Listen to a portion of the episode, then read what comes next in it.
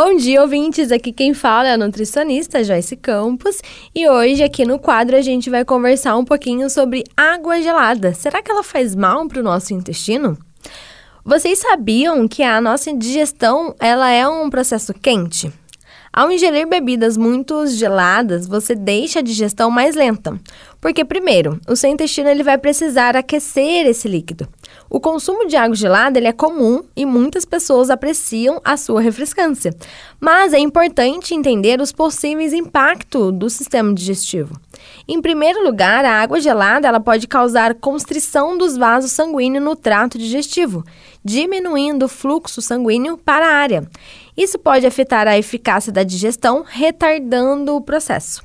Além disso, a ingestão de água gelada pode causar contrações musculares no estômago, levando a desconforto abdominal, especialmente em pessoas sensíveis. O sistema digestivo prefere temperaturas mais mornas para otimizar as enzimas e facilitar a quebra dos alimentos.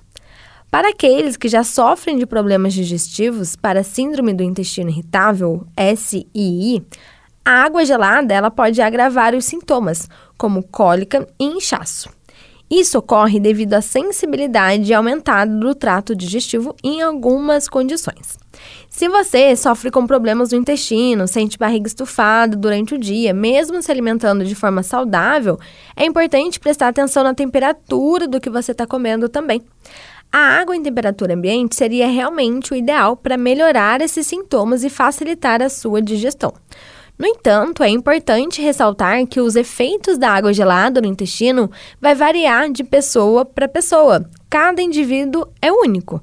Algumas pessoas podem não experimentar nenhum problema significativo, mas para minimizar possíveis impactos negativos, é aconselhável consumir a água em temperatura ambiente ou morna principalmente durante as refeições, e observar como o seu corpo vai responder. Como sempre, a orientação de um profissional de saúde pode ser valiosa para adaptar as escolhas do consumo de água às necessidades específicas de cada pessoa. Uma média aconselhada de água por dia é de 35 ml por quilo de peso.